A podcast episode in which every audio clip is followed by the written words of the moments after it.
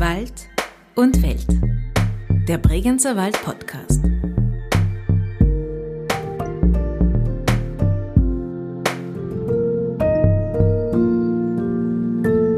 Zwieb ist Herr und nöt der Ma.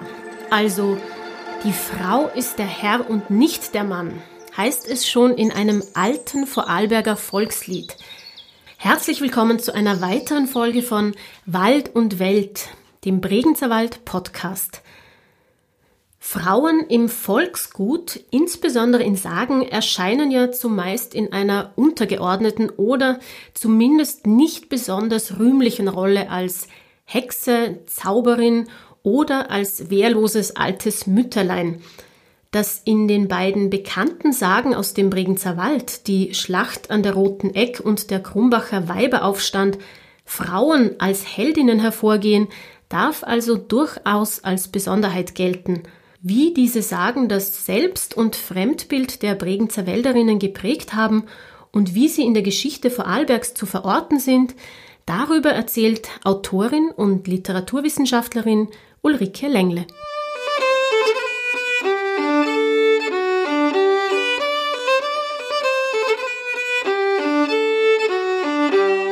Sagen, historische Erzählungen, Mythen sind sicher wichtig für die Identität einer Region. Und Sagen haben ja oft einen, irgendeinen Kern in der Realität. Also das gab es ja im Bregenzer Wald schon lang und traditionell, dass Frauen einfach wichtige Positionen ausgefüllt haben, die sonst, wenn es also keine Arbeitsauswanderung gibt, oder die die Männer innehaben. Und ich glaube, dass das ähm, eben ein, ein wirklich wirtschaftlich belegtes Faktum im Bregenzer Wald ist, das eben auch seine Auswirkungen dann hat auf das Selbstbewusstsein der Frauen. Und ich meine, das ist sicher historisch nicht völlig abwegig, weil eben so Gegenden, in denen äh, viele Männer eben im Ausland gearbeitet haben.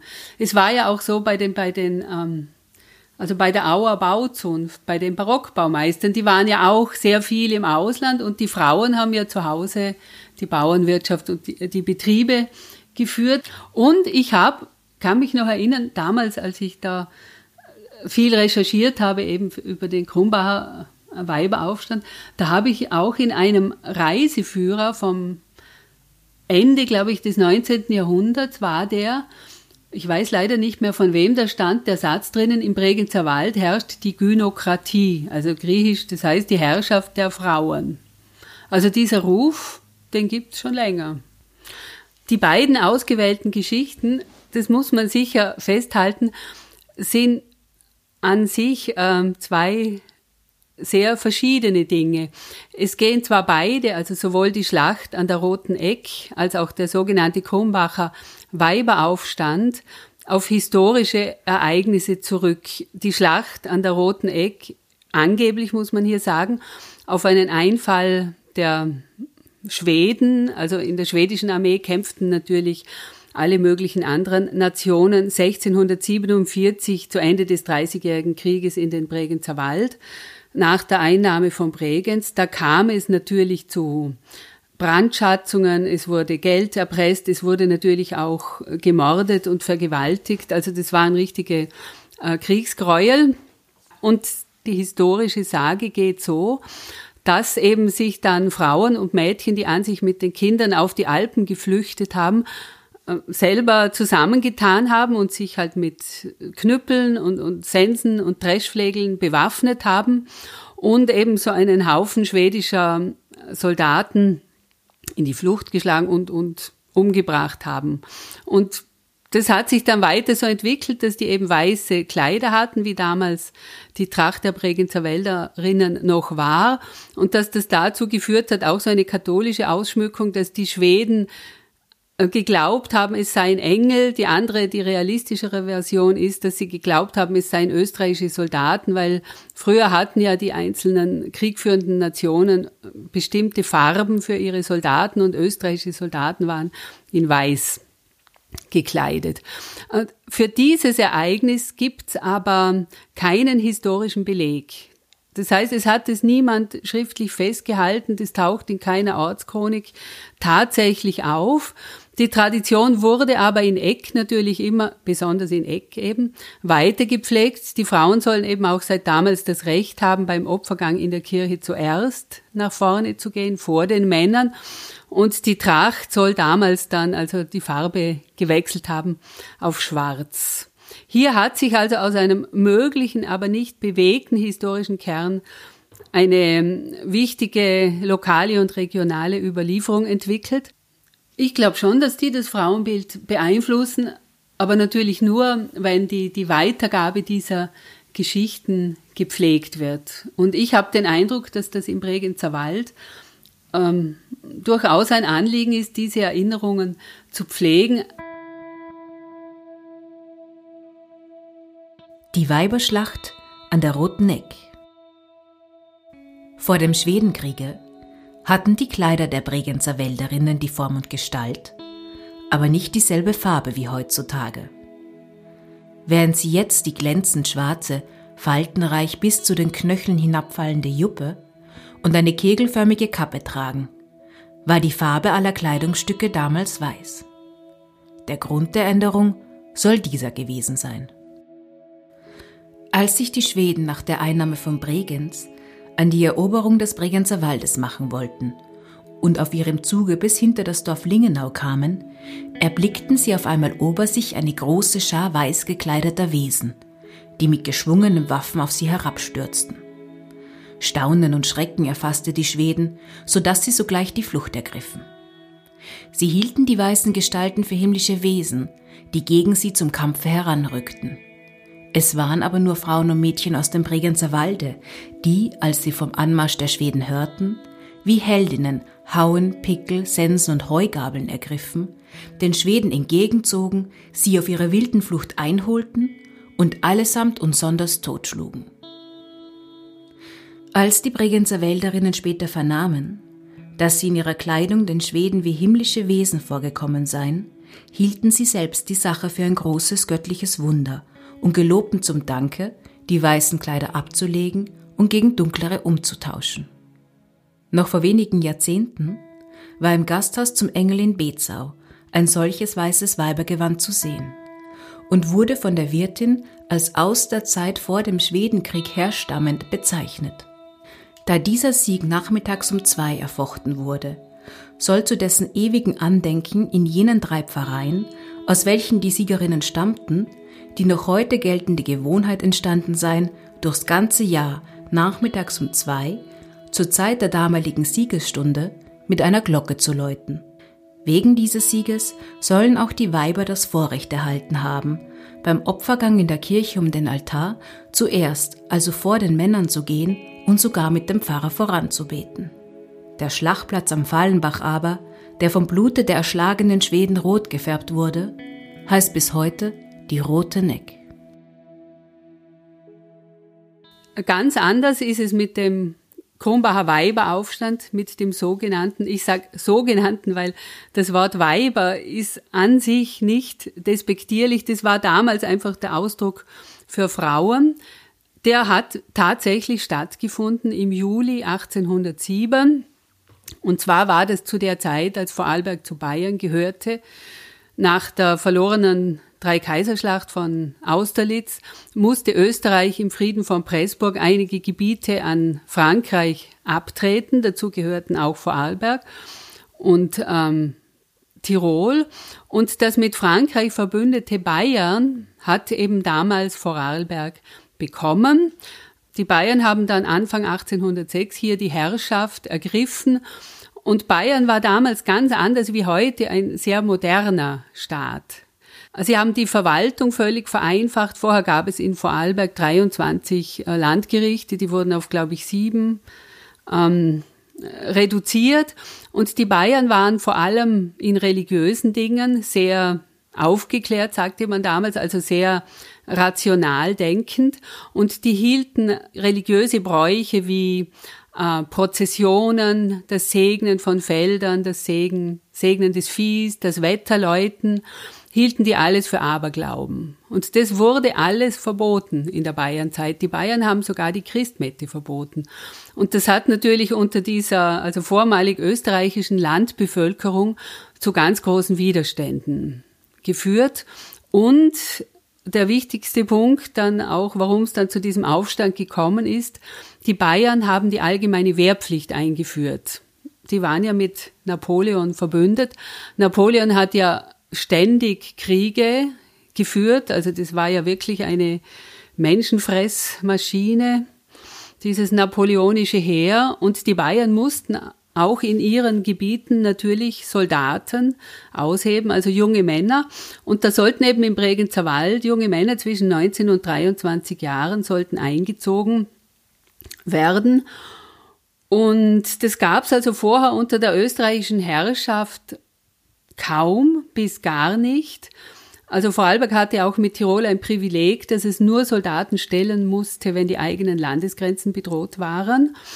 Und äh, dazu kam dann noch, selbst äh, wenn dieser Fall eintrat, haben da meistens die Landstände, also Soldaten eingekauft oder man hat also so üble Elemente, Burschen, die halt Tunichtgute waren, die hat man ins Heer gesteckt, um sie loszuwerden. Aber der normale junge Bregenzer Wälder musste eigentlich nie äh, Kriegsdienst leisten. Und diese Burschen waren aber, das waren ja damals auch wirtschaftlich ganz schwierige Zeiten. Bayern hatte damals, ich glaube, sechs Millionen Gulden Staatsschulden. Also es gab nur Bankrotte. Das Leben war wirklich schwierig für die Bevölkerung. Und ähm, Bayern brauchte eben diese Soldaten und hatte eben drum dann auf diese Burschen aus dem Bregenzer Wald zurückgegriffen, von denen sehr viele im Ausland als sogenannte Fremdler tätig waren, also als Saisonarbeiter. Und darum war das einfach ähm, ein unglaublicher Eingriff in die wirtschaftlichen Überlebensmöglichkeiten, wenn die jetzt zum Heer hätten sollen. Und da haben sich tatsächlich, als also ein bayerischer Beamter nach Krumbach kam, um die, das hieß Musterrolle, das ist also die Liste der tauglichen Soldaten. Da war ein Arzt dabei, die sollte da aufgestellt werden. Aus denen wurde dann noch durch Los entschieden, wer tatsächlich einrücken musste. Und da haben sich also wirklich Frauen, vor allem aus Krumbach, aber auch aus Langeneck, ähm, haben sich da dagegen aufgelehnt. Die Anführerinnen waren Christine Heidecker und Magdalena Schoch. Das waren zwei Bäuerinnen, beide so Anfang 50. Und ähm, auch die jungen Mädchen, die dort waren, die haben sich also geweigert. Die, die Christine Heidegger hat sich geweigert, also die hatte zwei Söhne, die in diese Liste aufnehmen zu lassen. Und dann kam es eben zu einem Tumult. Ähm, die jungen Mädchen, die dort waren, hätten damals sogar gesagt, man soll sie zum Heer einziehen. Sie gehen lieber zum Militär. Es wurde angeblich auch der bayerische König mit Umbringen bedroht. Dem Beamten wurde sein Degen entwendet. Ähm, er wurde verjagt, also er musste fliehen. Man hat sein Ross misshandelt. Und er ist dann also von einem Lehrer, der auf der Seite der Bayern stand, auf Schleichwegen ist er dann nach Bregenz gekommen, hat gleich also die Obrigkeit äh, benachrichtigt. Die war damals in Ulm. Da saß der Generalkommissär Karl Ernst von Gravenreuth, der war so wie der Landeshauptmann. Und die, die Krumbacher Frauen haben dann einen Marsch nach Bezau organisiert, der einige Tage später hätte, also stattgefunden hat. Da hätte die Musterung in Bezau sein sollen. Die Zahl der Beteiligten schwankt zwischen 200 und 2000, also da sind die Quellen höchst unterschiedlich. Ähm, der Skandal an dieser Sache war, da gibt es eben auch zeitgenössische Abbildungen, also Frauen mit Hosen, mit Männerstiefeln, mit aufgelösten Haaren, bewaffnet. Die Frauen hatten auch untereinander, das gibt, es gibt also sehr viele Akten über diese Sache, hatten auch so eine Liste gemacht, wer welchen militärischen Rang ausübt. Die Ortsvorsteher wurden in ihren Häusern eingesperrt und bewacht, damit die also nichts tun konnten. Ähm, diese Frauen, Mädchen haben natürlich heftig agitiert und eigentlich die ganze weibliche Bevölkerung aus ihren Dörfern gezwungen, auch mit Androhung, sonst zündet man ihnen das Haus an, dass sie mitgehen müssen. Und es haben sich also Krumbach, Langeneck, Hittisau, Lingenau vor allem, haben sich beteiligt an diesem Marsch. Die Frauen waren vorne, die Männer sind, sind natürlich auch Männer mitgegangen, auch mit Gewehren hinten. Äh, Eck Handelsbuch, also diese Gemeinden haben sich nicht beteiligt, weil die Bayern noch ganz schnell wieder reitende Boten geschickt haben und denen ganz drastische Maßnahmen angedroht haben, falls jemand also sich weigert, da die Rekruten zu stellen. Bezau war auch schon gewarnt. Der Landrichter war sowieso im kleinen Walsertal. Und der, der, die anderen Beamten waren nach Bizau geflüchtet. Das hat damals gereicht. Und das Gericht war verbarrikadiert und der Aufstand ist sozusagen in sich zusammengebrochen, nachdem also da ja eigentlich auch niemand war, dem man hätte Widerstand leisten können. Die Bayern, also vor allem dieser Karl Ernst von Gravenreuth, der war vorher ein sehr hochrangiger bayerischer Diplomat, der war bayerischer Gesandter, äh, zuerst am Kaiserhof in Wien und dann im Hauptquartier von Napoleon. Also das waren ja eigentlich die wichtigsten Posten sozusagen im diplomatischen Korps. Und dann wurde er eben Generalkommissär der Provinz Schwaben, hieß es damals noch mit Sitz in Ulm. Und der war zuständig für Vorarlberg und der befürchtete einen Volksaufstand. Ich meine, wir wissen ja alle, dass es 1809 dann tatsächlich in Tirol und auch in Vorarlberg mit ähm, Anton Schneider und in Tirol Andreas Hofer zu einem solchen Aufstand gekommen ist.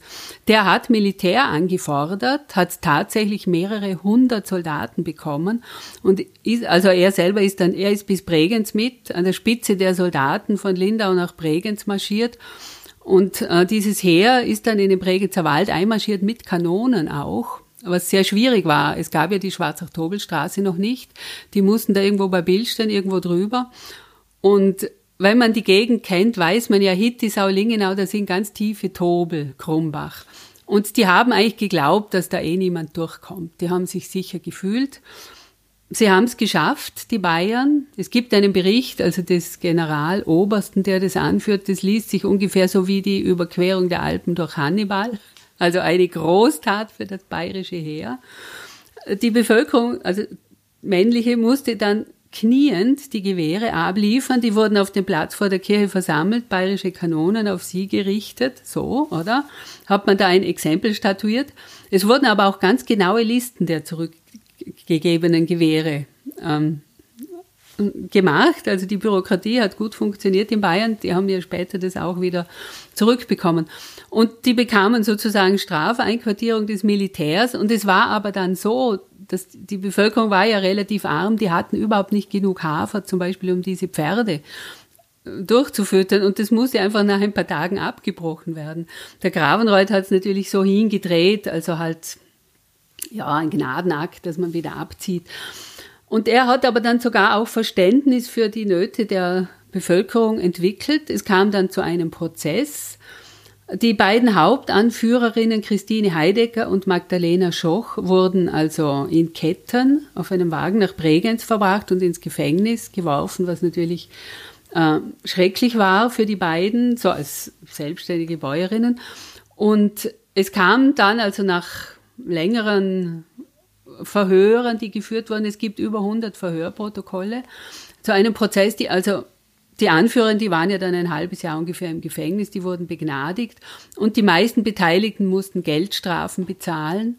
Und der bayerische König hat es dann mit einem großen Fest in Bregenz mit Feuerwerk und so weiter, wurde dann diese Begnadigung gefeiert, sozusagen als Akt, um diese den österreichischen Herrschern treue Bevölkerung, also für den bayerischen König geneigt zu machen. Also das ist tatsächlich ein historisches Ereignis, wurde aber dann auch zu so einer Art Mythos. Man hat dann im 19. Jahrhundert begonnen, also Christine Heidegger galt damals schon als wahnsinnig, als verrückt, oder? Das ist, war, auch damals schon so. Und wenn man die Akten durchstudiert, dann merkt man, dass das wirklich einen tragischen Hintergrund hat. Ähm, die hat wirklich also geglaubt, sie wird die Herrscherin des Bregenzer Waldes. Sie hat sich da wirklich schon als so eine Art Königin gesehen. Sie hat auch geglaubt, die anderen Gemeinden und das Rheintal würden mitmachen. Sie hat so seltsame Dinge gemacht, wie beim Marsch nach Beza hat sie sich ihre Schuhe vor sich hertragen lassen. Ähm, in, in, in diesen wie soll ich sagen, so Art Legenden, die da draus gemacht wurden. Da wird dann auch geschildert, wie diese Frauen, also schweigend im Gleichschritt dann von der Bezek haben sie sich noch einmal versammelt und dann schreiten sie würdevoll nach Bezau hinunter, angeführt von Christine Heidecker. In Wirklichkeit war das überhaupt nicht so. Das war ein Haufen, wo auch ziemlich viel Alkohol im Spiel war. Das weiß man auch. Und Christine Heidecker war gar nicht dabei die hat sich nämlich so, ja, wie soll ich sagen, naja, die hat sich so aufgeführt vorher, dass ihre Verwandten sie in ihrem Haus eingesperrt haben. Die hat also vor dem Haus des Pfarrers hat sie sich also zu dem Haus hingedreht und ihre Röcke gelupft. Das heißt, sie hat also ihr nacktes Hinterteil sozusagen auf Pfarrers Haus gerichtet und, und diese Christine Heidecker, da gibt es einen ärztlichen Untersuchungsbericht auch, die hat sich in, im Gefängnis in Bregenz vollkommen wahnsinnig aufgeführt. Die habe also die ganze Nacht geschrien und sich die Haare gerauft, die Kleider vom Leibe gerissen, sich sogar mit ihren eigenen Exkrementen beschmiert. Heute würde man sagen, die Frau ist schwer traumatisiert, so wie die sich verhalten hat. Und dieser Arzt, also ein Dr. Rosenstiel hieß der, der Landschaftsarzt, der vermerkt dann in seinem Protokoll, dass man also auf Befragen vom Verwandten eben erfahren habe, dass sie schon einmal sich so verhalten habe. Das muss also im Jahr 1800 gewesen sein. Da gab es auch während der also Koalitionskriege nach der Französischen Revolution einen Franzosen-Einfall in den Bregenzer Wald von der Allgäuer Seite her. Und Christine Heidegger muss, die wurde von französischen Soldaten vergewaltigt. Und man habe sie damals wochenlang angebunden in ihrem Hause halten müssen, weil sie so ähm, immer geschrien und getobt habe. Wir äh, würden das heute also sicher so interpretieren, dass sie ein traumatisiertes Kriegsopfer war und dass aber dann diese Aktion 1807 schon sowas wie ein, ein auch so ein, ein, eine, eine Ermächtigung war. Sie wollte die, die Herrscherin werden. Und das Interessante ist auch an dieser Christine Heidecker, und da muss ich den Bayern wirklich ein gutes Zeugnis ausstellen, ähm, die wurde also dann nach der Begnadigung unter die Aufsicht des Pfarrers gestellt und der also zuständige Arzt musste ihren Geisteszustand untersuchen. Aber der hat ja immer bestätigt, dass sie vollkommen klar bei Verstand sei und nur eben in Fragen, wenn es also darum ging, also vorher durfte man eben die Felder segnen lassen. Sie nennt es in der Reihenfolge das Vieh und die Kinder. Da ist sie in Tränen ausgebrochen. Also man muss auch sagen, dass diese religiösen Sitten wie Felder segnen, Vieh segnen, die waren natürlich auch verbunden mit dem Überleben, oder? Da ging es ja auch, dass die Landwirtschaft gut funktioniert. Also, das eine ist historisch nicht belegt. Das andere ist wirklich ein historisches Faktum und aus beiden wurden so eine Art Bregenzer Wälder Frauenmythen gemacht, wo diese Frauen immer so als Kämpferinnen für die Religion und für das Vaterland hingestellt wurden. Und heute, glaube ich, sieht man das eben etwas anders als Beispiel für eben eine Initiative, die schon für damals eher nicht so typisch von Frauen ausgegangen ist, um eben sich gewisse Eingriffe in ihr Leben sich einfach nicht, nicht bieten zu lassen und da eben auch gegen Autoritäten vorzugehen, obwohl das natürlich alles sozusagen Fremdherrschaften waren.